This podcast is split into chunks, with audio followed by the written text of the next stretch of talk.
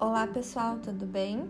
Meu nome é Kenderly Baltokoski, eu sou aluna do quarto ano de Medicina em São Paulo e eu vim trazer essa série para vocês, a Tag Terça da Medicina, onde eu abordo assuntos diversos sobre medicina, saúde, bem-estar e autocuidado. Eu espero que vocês gostem. Um beijo!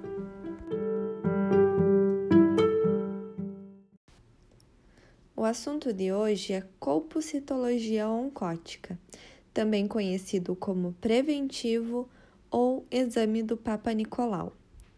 Nós vamos falar sobre definição, importância, indicações e como é realizado o procedimento.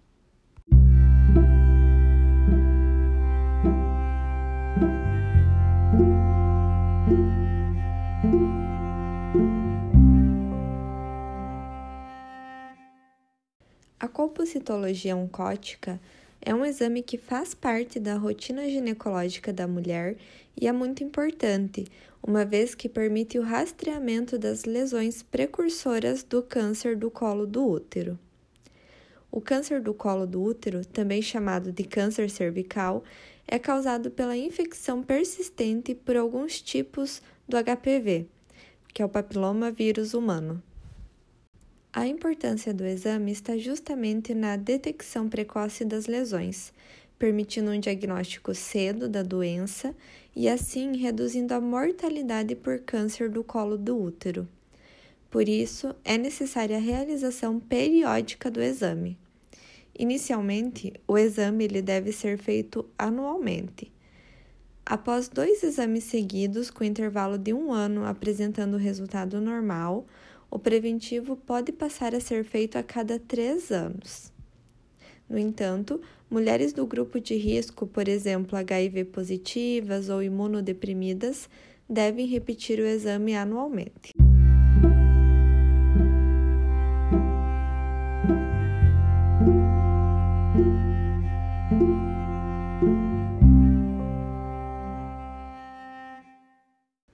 Mas quem deve fazer o exame preventivo?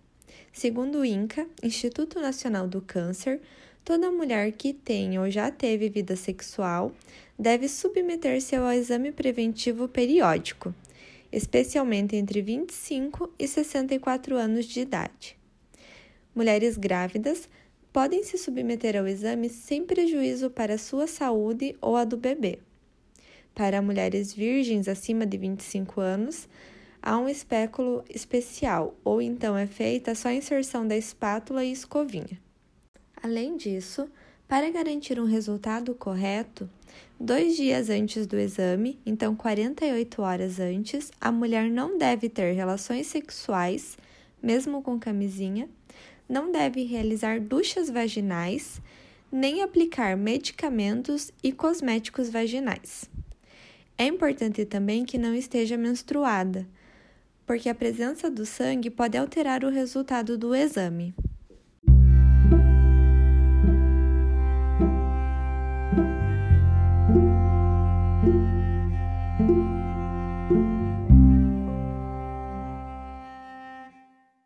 Como é feito o exame?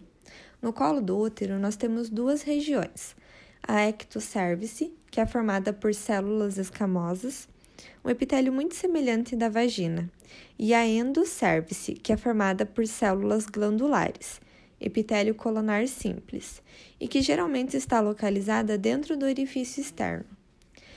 Entre essas duas regiões, há uma região de transição chamada de junção escamo-colunar, que é uma área muito propensa à formação de neoplasias. Em relação ao procedimento, vale lembrar que não deve ser usado lubrificante, pois pode alterar o resultado do exame.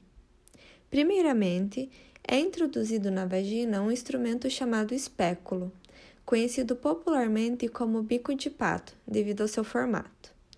Então, o médico faz a inspeção visual do interior da vagina e do colo do útero. A seguir, o profissional provoca uma pequena escamação da superfície externa, então da ectocervice, com uma espátula de madeira chamada de espátula de aire e uma escamação interna da endocervice do colo do útero com uma escovinha.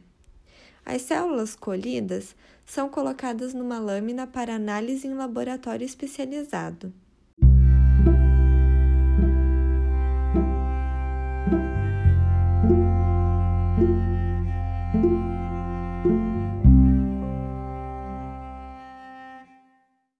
Importante ir conversando com a paciente sobre cada etapa para acalmá-la. Se a paciente estiver relaxada, o exame preventivo é indolor, simples e rápido, podendo causar no máximo um pequeno desconforto.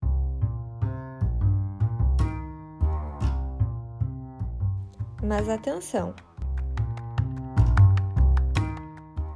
Tão importante quanto realizar o exame é buscar o resultado e apresentá-lo ao médico, para que ele possa analisar e, se necessário, entrar com o tratamento o mais rápido possível.